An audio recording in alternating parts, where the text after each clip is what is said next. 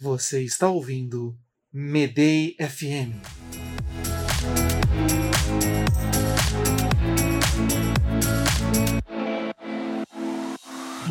Dentro das possibilidades da demissão humanizada, uma delas é a extensão de benefícios para o ex-funcionário.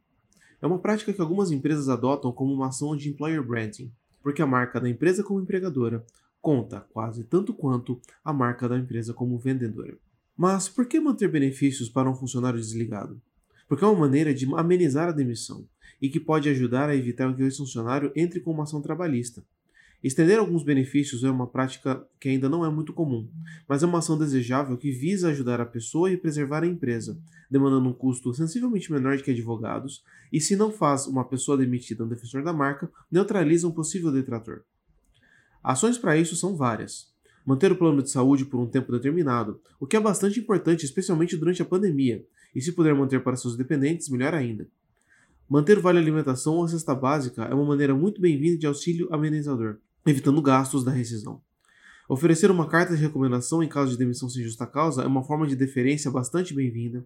Disponibilizar acessos a cursos de atualização ou a plataformas de cursos que a empresa tenha convênio.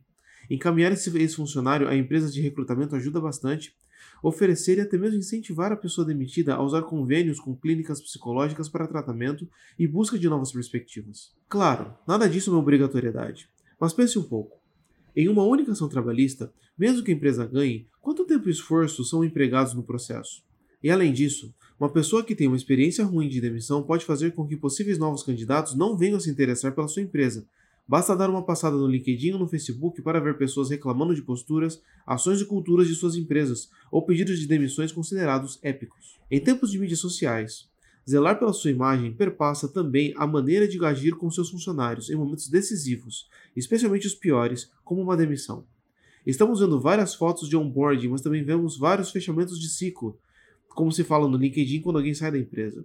E o employer brand não é apenas um texto fofo de despedida na foto da pessoa, é uma postura que tem ações antes, durante e depois que a pessoa sai. E no tema tratado, quando ela sai, é o momento de agir em favor da pessoa, pensando na empresa. Você ouviu Medei FM